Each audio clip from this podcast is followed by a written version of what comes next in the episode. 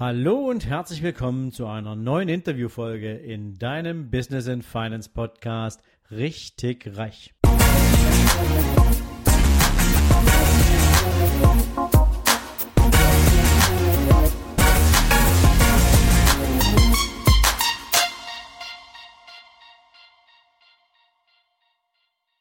Ja, hallo und herzlich willkommen wieder einmal zu einer spannenden Interviewfolge hier in deinem Business and Finance Podcast. Heute habe ich mir einen Gesprächspartner eingeladen, der sich in einer absoluten Nische tummelt. Allerdings in einer Nische, über die so gut wie kein Mensch so richtig Bescheid weiß, wo aber eine Menge Menschen ein hohes Interesse haben, einfach weil es um Menschen geht, die immer wieder in der Öffentlichkeit stehen und das natürlich auch immer wieder besonderes Interesse hervorruft. Wir sprechen heute über Menschen, die sich insbesondere nur über eine kurze Zeit ihres Lebens in einem, nennen wir es mal auch öffentlichen, in einer öffentlichen Wahrnehmung befinden, dafür natürlich bestimmten Risiken ausgesetzt sind, aber diese Risiken natürlich auch einfangen müssen. Und das alles hat mal angefangen mit einem Profifußballer der deutschen Bundesliga, nämlich mit Dieter Prestin. Aber nicht Dieter habe ich heute bei mir im Interview, ich habe seinen Sohn Marco im Interview. Und wir sprechen heute über Spezialversicherungen. Wir sprechen heute aber nicht nur darüber, sondern auch, wie wichtig ist es eigentlich, das Thema Netzwerk zu pflegen? Wie wichtig ist es eigentlich, wenn du in dieser Liga, und wir reden hier von Top-Ligen. Wir reden hier von erster Bundesliga, zweiter Bundesliga, wir reden von Champions League. Wir reden natürlich aber nicht nur über Fußball, sondern auch über ganz, ganz andere abgefahrene Sachen, ähm, von denen ich bis heute noch nicht mal wusste, dass es sowas echt gibt. Aber ähm, ihr werdet gleich erfahren, was da für spannende Dinge dabei sind. Lieber Marco, ich wünsche dir oder ich, ich freue mich erstmal, dass du heute Zeit hattest, hier in meinen Podcast reinzukommen. Ich weiß, dein Terminkalender ist irre voll und ähm, von daher vielen Dank für deine Zeit und herzlich willkommen. Ja, hallo Sven, ich grüße dich und ich habe mich zu bedanken dafür, dass du mich eingeladen hast und ich freue mich auf unseren gemeinsamen Austausch. Ja, Marco, du bist ja jetzt seit über elf Jahren sozusagen in diesem in dieser Branche, in dieser Sportbranche und du hast mit irre vielen spannenden Menschen zu tun ähm, und bist natürlich auch so ein bisschen durch deinen Papa rangeführt worden, ähm, auch wenn es gar nicht so sehr um deinen Papa geht. Es ist allerdings, glaube ich, wichtig zu erwähnen, ähm, dein Papa Dieter Prestin, ehemaliger deutscher Fußballprofi, beim ersten FC Köln gespielt, war deutscher Meister, war deutscher Pokalsieger und musste seine, seine äh, Sportkarriere allerdings durch eine gesundheitliche Einschränkung aufgeben, wenn ich das richtig erinnere. Er hatte nämlich einen Achillessehnenabriss. Richtig? Ja, genau, das ist korrekt. Das ist äh, ein paar Jährchen her, jetzt genau 30 Jahre, dass er aufhören musste.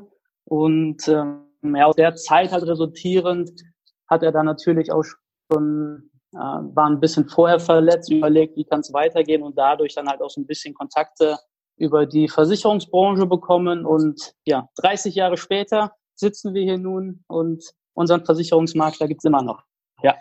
Sensationell. Also das ist übrigens ein Beispiel, was ich großartig finde, weil es ja häufig so ist. Ähm, ich hatte gerade erst eine, eine Podcast-Folge als Interviewgast bei, ähm, bei Philipp Klotz, dem äh, CEO vom Sponsors Verlag.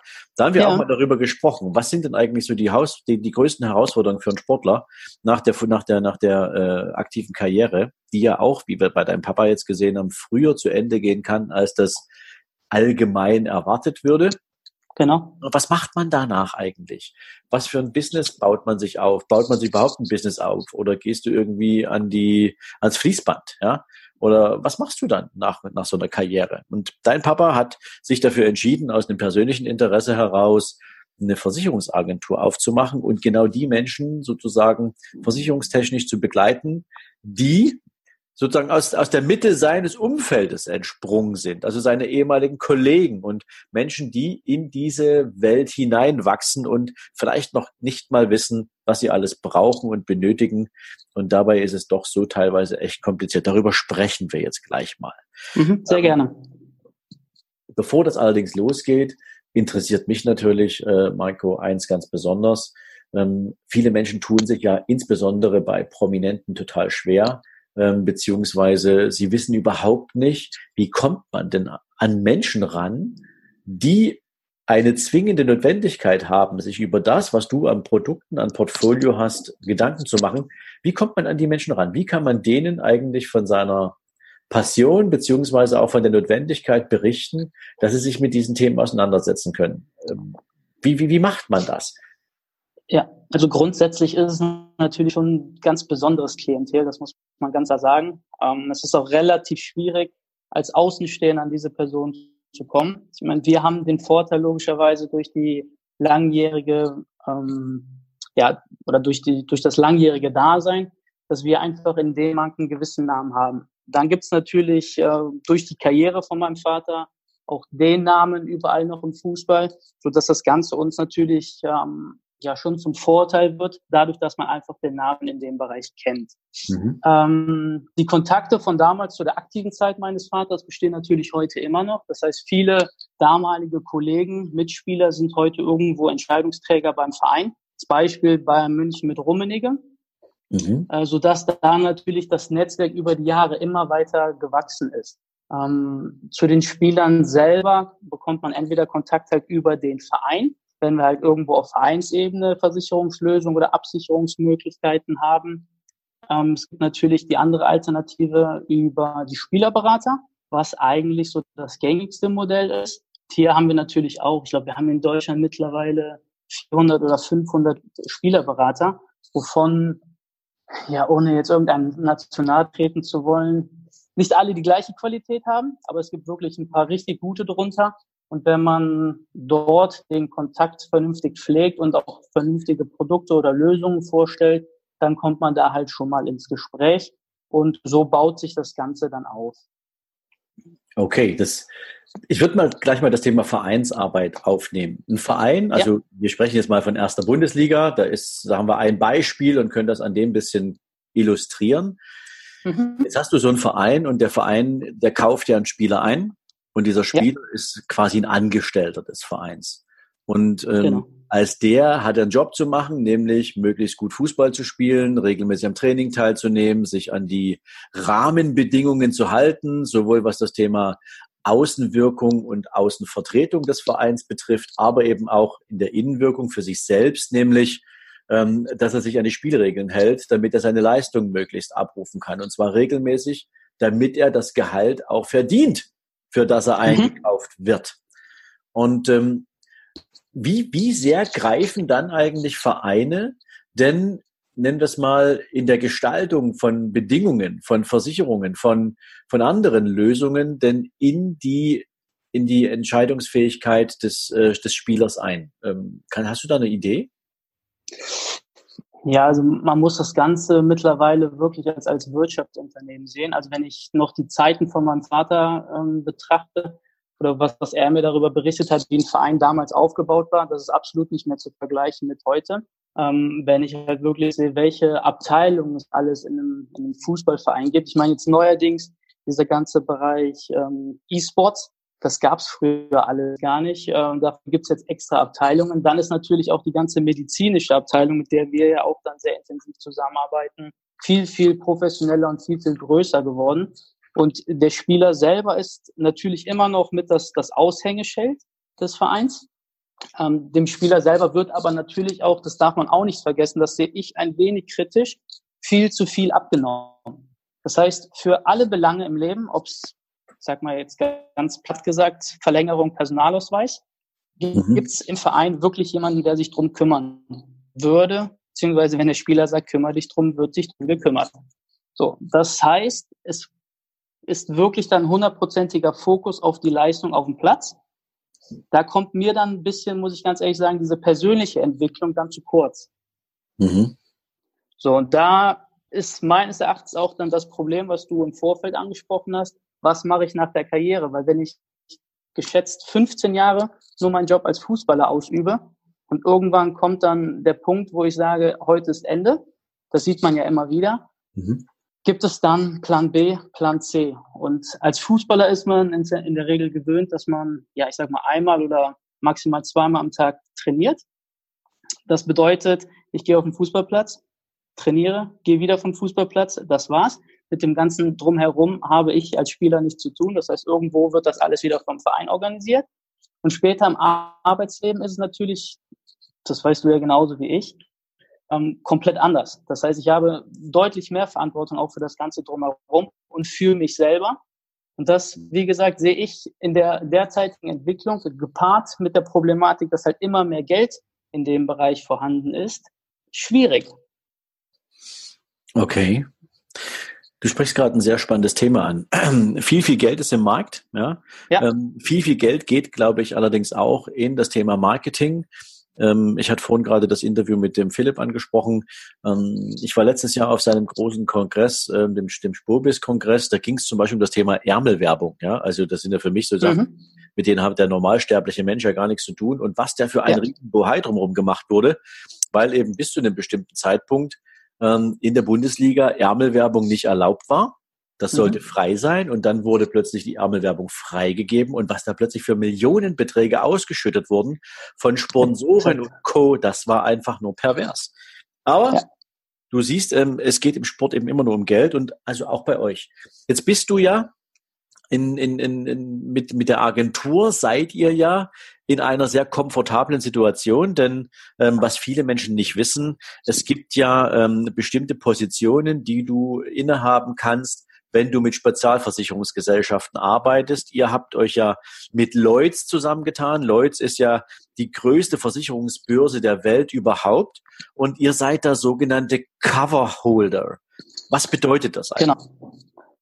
Ja, also Coverholder muss man sich wirklich erarbeiten. Das kann man nicht einfach so, ähm, ich sag mal, per E-Mail oder per Anruf äh, erhalten, diese Auszeichnung. Das heißt, man muss wirklich schon ähm, ja, langjährige Markt sein und sich auch wirklich dann mit dem oder in dem Bereich, ähm, wo man letztendlich Coverholder, also übersetzt Zeichnungsbevollmächtigter äh, äh, oder beziehungsweise eine Zeichnungsvollmacht haben, dann wirklich erarbeiten. So. Das bedeutet, wir können und da sind wir sehr, sehr stolz auf halt eigene Produkte entwickeln. Das heißt, wir sind nicht da auf Dritte angewiesen, sondern können wirklich sagen, okay, der Markt ändert sich, wir müssen gegebenenfalls unsere Lösungen dementsprechend anpassen und sind da halt relativ flexibel dann in der Ausgestaltung.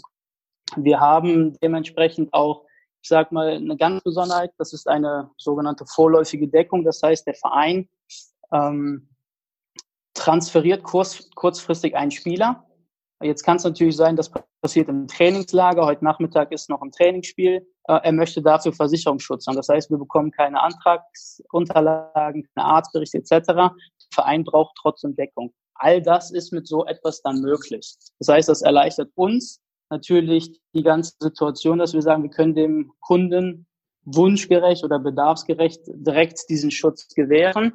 Und auf der anderen Seite weiß der Verein oder der Spieler halt direkt, okay, egal wann, von mir aus auch nachts oder sonntags, ähm, wenn ich Unterstützung beziehungsweise halt Schutz brauche, kann ich mich gerne dann an ja, die Prestins wenden, die kümmern sich drum. Das bedeutet quasi, jeder euro Kunden genießt bei euch durch den Status, den ihr als Coverholder habt, ähm, genießt bei euch einen VIP-Status weil Absolut. er im Prinzip direkt mit allen Belangen bedient werden kann, wo eine normale herkömmliche Versicherungsagentur eigentlich ähm, erst 25 Anträge per E-Mail hin und her schicken müsste, um da irgendwas auf die Wege zu kriegen. Richtig? Genau, also wir sind, wir sind sehr flexibel, was das angeht und halt auch, ja, muss man wirklich sagen, weil es um die Versicherungsbranche geht, sehr schnell. Weil da hapert es ja oft leider auf dem, auf dem deutschen Markt und das genießen wir halt dann in der Zusammenarbeit mit, mit Lloyds, dass man halt sagt, okay, man geht auch von Seiten des Versicherers ein gewisses Risiko ein, weil davor scheut man sich halt hierzulande dann doch. Ja, das kann ich mir gut vorstellen. Lass uns mal reingehen in das Thema Versicherungen. Ja, ähm, Gerne. Du hast ja vorhin, wir haben ja vorhin gerade gesagt, ähm, Fußballer sind, sind ja so spezielle Typen, nicht nur Fußballer, gibt ja auch andere Sportarten, aber ähm, Sportler im Allgemeinen, ähm, die haben ja auch eine teilweise höhere Verletzungsanfälligkeit bei dem hohen Trainingspensum, was sie absolvieren mhm. müssen. Ähm, auch wenn man jetzt mal so unter uns irgendwie äh, mal sagen muss, die Sensibilität heute ist schon ein bisschen höher als vielleicht noch vor 25 Jahren. Ja, mhm. Also ähm, ich glaube, die Ausfallhäufigkeit von Spielern, vielleicht aber auch die Häufigkeit, wie oft die spielen müssen, ähm, ist ja dramatisch nach oben gegangen mit all diesen verschiedenen Wettbewerben, die es da auch im Sport, im Leistungssport gibt. Absolut. Lass Wenn man noch Nationalspieler ist, kommen natürlich auch noch wieder ein paar Spiele hinzu. Ja, definitiv. Lass uns mal kurz gucken, ähm, damit auch meine Hörer mal eine Idee haben, was gibt's denn außer einer Hausratversicherung sonst noch so für Sachen, die ein Fußballer braucht. Ähm, was sind so die Standardversicherungen, die man als, als Leistungssportler braucht? Lass es mal so sagen. Ja, also ich würde da mal, ohne jetzt zu nah ins Detail zu gehen, direkt zwei Produktlösungen nennen wollen. Das eine ist halt eine sogenannte Sportunfähigkeitsversicherung. Ich sag mal analog oder wie es bekannt auf dem deutschen Markt ist, eine Berufsunfähigkeit. Aha. Ähm, und natürlich aufgrund der ja doch hohen Gehälter natürlich das, das Krankentagegeld, natürlich in Kombination auch mit einer, mit einer ordentlichen Krankenversicherung. Okay. Also ich nehme das, das mal ist, das ist so, das ist so für mich das, das Kernprodukt oder Kernprodukt und darum gibt es natürlich eine, eine, Vielzahl noch an Möglichkeiten, aber ich glaube, das würde deinen Rahmen jetzt sprengen. Ja, wir wollen ja auch keine Beratung draus machen. Ähm, spannend ist gerade Krankentagegeld, da denke ich so gerade drüber nach. So ein Spieler, der jetzt hier irgendwie, keine Ahnung, mit, ja, mit, mit 750.000, 800.000 Euro netto im Monat nach Hause geht, sind ja mhm. die Top-Spieler, ähm, da steht schon ein ganz anderer Tagesgeldsatz auf dem, auf dem Versicherungsschein. Absolut. Also für einen Otto-Normalverbraucher. Steigen die Prämien für solche Versicherungen dann auch im selben Verhältnis oder äh, ist da irgendwann mal ein Deckel drauf, wo man sagt, die Wahrscheinlichkeit? Nee, das ist, das ist im, im selben Verhältnis. Also wie gesagt, wir haben in Deutschland ein paar Möglichkeiten, das abzudecken, aber dann auch nur bis zu einem gewissen Limit. Mhm. Alles darüber hinaus läuft dann auch wieder über Lloyds. Und da gibt's nach oben hin bis jetzt noch keinen kein Deckel, noch keine Grenze. Okay. Gibt es denn auch so, so, so Pflichtversicherungen? Weil ich mir eine Gedanke, ein Gedanke kommt mir gerade. Wir sind ja im deutschen Fußball mittlerweile auch sehr international aufgestellt. Ja. Das heißt also, wir haben Spieler aus allen Herren Ländern und die kommen ja alle aus einem unterschiedlichen Kulturkreis und es gibt mit Sicherheit auch Länder, da gibt es überhaupt keine Versicherung. Ja, ähm, für irgendwas. Absolut, ja. Ähm, ja, es ist, es ist, das ist zum Beispiel eine ganz spannende Geschichte, wo du jetzt, ich sag mal, gerade auch Ausländer ähm, ansprichst die haben natürlich aufgrund ihrer Kultur oder aufgrund ihrer Herkunft ein ganz anderes Verständnis für Versicherung als, ich sage mal jetzt die Deutschen. Als Beispiel Krankenversicherung. Wir haben in Deutschland hier eine Pflichtversicherung. Das heißt, jeder, der in Deutschland lebt, hat sich Kranken zu versichern. Das ist in gewissen anderen Ländern anders. Und mhm. dies dann den Jungs zu erklären, ist manchmal eine Herausforderung, vor allen Dingen auch, wenn es dann schon mit dem Englischen schwierig wird, dann ja, macht's, macht's das Ganze noch besonders. Okay, das bringt mich gleich zur nächsten Frage. In welcher Sprache werden Versicherungsverträge denn überwiegend in Deutschland geschlossen? Ist das Deutsch oder ist das in eher Englisch bei der? Es ist, es ist schon, es ist schon Deutsch.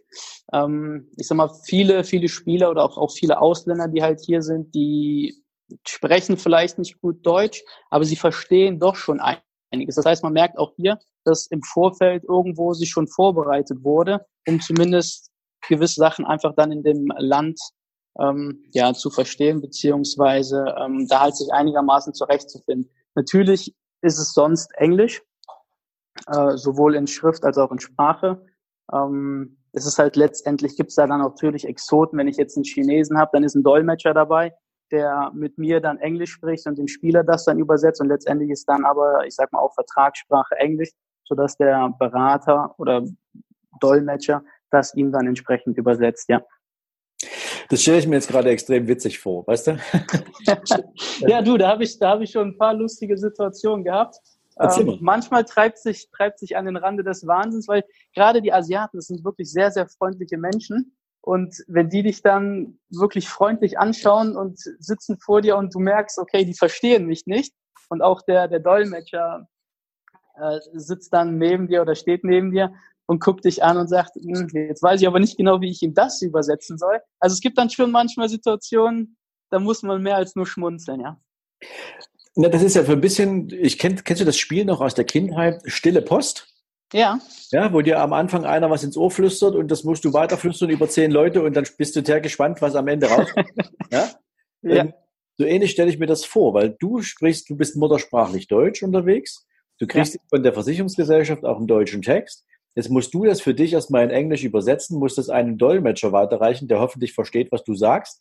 Und der mhm. muss wiederum den verstandenen Text dann ins Chinesische oder ins Thailändische oder wie auch immer übersetzen. Das finde ich schon sehr, sehr witzig. Also da liegen ja schon mal eine Menge Bugs auf der Straße, Die Absolut, wobei, wobei auch hier, ich sag mal, das System professioneller geworden ist. Die Vereine achten schon drauf, dass auch die Übersetzer halt ähm, dementsprechend Versicherungs-Know-how haben. Also ich sag mal, Versicherungsenglisch etc. dann schon beherrschen. Okay. Aber jetzt nochmal zurück. Du hast ja vorhin mal ein Thema angesprochen, was ich ja auch immer wieder kritisiere, ähm, mit Blick auf ähm, das Thema Vermögensentwicklung, mit Vermögensaufbau. Und ja, für all die, die jetzt da zuhören und sagen, die verdienen sowieso schon viel zu viel Geld und da ist viel zu viel Geld im Markt, lasse gesagt sein, ja, aber die Jungs und Mädels haben auch nur eine begrenzte Anzahl an Jahren, die die Gehälter verdienen können und die müssen die Leistung regelmäßig abrufen, sonst fliegen die nämlich aus dem Kader und mhm. sind dann halt nicht mehr in der Lage, diese Vermögen zu erwirtschaften oder dieses Gehalt zu erwirtschaften. Und nicht jeder heißt Messi oder Ronaldo. Mhm. Auch in Deutschland, glaube ich, von den ganzen tausend Profifußballern, die wir da haben oder mehr, da gibt es, glaube ich, 95 Prozent, die kennt kein Mensch. Ja, absolut. Also absolut, das ist ja. auch nochmal wichtig und die verdienen dann auch nicht so viel Geld, weil die eben halt keine Werbeverträge haben oder sonst irgendwas. Aber andere Geschichte. Was ich aber eben immer wieder bemängeln ist, und du hast es vorhin angedeutet, den Spielern wird natürlich alles abgenommen.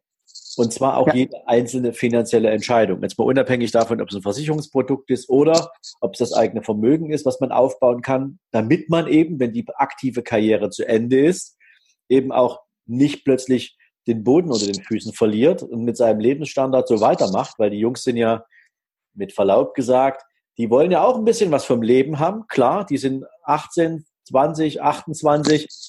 In der Zeit denkst du über bestimmte Investitionen oder Lebens, Lebensmodelle gar nicht nach. Du gibst halt Geld aus, weil du es hast. Ja, mhm. Aber wenn dann halt das Einkommen wegfällt und du machst genauso weiter, bist du halt nach fünf Jahren pleite. Ne? Da gebe ich dir absolut recht. Also ich glaube, die, die aktuelle Statistik ist immer noch, dass ich glaube maximal 10 bis 20 Prozent nach der Karriere wirklich ausgesorgt haben. Mhm. Und ich glaube, 50 Prozent haben gerade mal irgendwie eine, eine Ausbildung dann während der Karriere gemacht, sei es Fernstudium etc., wo man dann schon merkt, okay, wenn wirklich dann dieser ähm, ja, Point of No Return, sage ich mal, wo der Austritt von der Karriere dann ähm, folgt, da ist dann wirklich die Frage, was mache ich? Bin ich als Person so begehrt, dass ich irgendwo eine Anstellung im Verein bekomme, in den Medien etc. Oder bin ich letztendlich irgendwo auf mich alleine gestellt, dass ich sage, okay, welche Richtung schlage ich jetzt ein? Und ich glaube einfach, dass diese Entscheidung nicht wirklich einfach ist, weil, weil man tagtäglich gewöhnt ist, ich sag mal, sein, sein Hobby, seine Leidenschaft in dem Sinne so auszuleben und gefeiert zu werden. Natürlich hat man auch Kehrseiten, wo man sagt, man kriegt mal einen auf den Deckel. Aber im Großen und Ganzen muss ich natürlich sagen, es ist für jeden, gerade für jeden Jungen, ein, ein Traum oder eine Traumvorstellung. Ähm, aber wenn man dann wirklich tief in diesem System drin ist, muss man einfach sagen, es ist schon oder es bestehen erhebliche Risiken. Und da muss man wirklich dann schauen, wie ist der einzelne Sportler letztendlich auch in seiner Persönlichkeit gefestigt? Was hat er für Interessen? Kümmert er sich schon außerhalb seines Berufs um, um gewisse andere Faktoren. Oder, wie wir es halt vorhin schon angesprochen haben, ist es wirklich so, dass man sagt, ich gebe selbst jede Entscheidung ab. Dann wird es wirklich schwierig. Naja, und man darf eins nicht vergessen. Also ähm, ich, ich komme mir gerade vor, als würde ich eine Lanze für den Profisport brechen, aber das Thema. Aber mir fällt auch gerade so ein, so ein Sportlerleben, das musst du echt wollen. Ja, also Absolut. du verzichtest ja auf, auch auf ganz viel. Also so dieses jeden Abend irgendwie mit Freunden treffen, gerade in dieser Zeit, wo du ja in der Blüte deines Lebens stehst. Ja, das ist ja auch die Zeit, wo du die Höchstleistung abrufen kannst. So bis 35, ähm, dann geht ja die Leistungskurve schon stärker nach unten. Und in dieser Zeit, wo die meisten Menschen sich im Leben irgendwie so richtig austoben, musst du als Profileistungssportler extrem diszipliniert sein, musst dich an bestimmte Ernährungspläne halten, kannst bestimmte Sachen nicht machen. Die haben ja sogar in ihren Verträgen teilweise drinstehen, dass es verboten ist, irgendwelche Extremsportarten zu machen, weil ja. sie dann ähm, Gefahr laufen, dass sie für einen Verein nicht zur Verfügung stehen und so weiter und so fort. Also so richtig Freiheit ist da auch nicht. Das muss man mal wissen, weil man sieht ja immer nur das Ergebnis, dass die irgendwie gerade ein tolles Auto fahren oder dass sie mal gerade durch die ganze Weltgeschichte gurken oder sich da irgendwie bei einer WM da feiern lassen. Aber da steckt viel, viel, viel Arbeit drin, viel hartes Training, was die, meist, die meisten nicht sehen. Wie die Zeit vergeht. Der erste Teil meines Interviews mit Marco Prestin ist schon wieder vorbei. Ich gehe mal davon aus, es waren ein paar spannende Momente für dich dabei. Du konntest einiges mitnehmen. Morgen geht es genauso spannend weiter, wenn wir zum zweiten Teil auf Sendung sind. Ich wünsche dir einen erfolgreichen Tag und freue mich natürlich, wenn du morgen wieder einschaltest. Bis dahin, ciao, ciao. Wenn du Unternehmer bist und durch diesen Podcast schon eine Menge Impulse aufgenommen hast, die dir sagen, es wird Zeit, den nächsten unternehmerischen Schritt zu gehen, hin zu deinen eigenen finanziellen Zielen, dann ist vielleicht jetzt der Zeitpunkt gekommen, dich auf die Business and Finance Mastery zu bewerben. Du findest den Link dazu hier in den Show Notes unter Sven Lorenz exklusive Mastermind. Und vielleicht bist du einer der wenigen Teilnehmer, mit denen ich für zwölf Monate extrem intensiv an ihren Businessmodellen und finanziellen Zielen arbeiten werde. Ich freue mich auf deine Bewerbung und wünsche dir heute einen spannenden und erfolgreichen Tag und freue mich natürlich, wenn wir uns in den nächsten Tagen wieder hören. Bis dahin, ciao, ciao.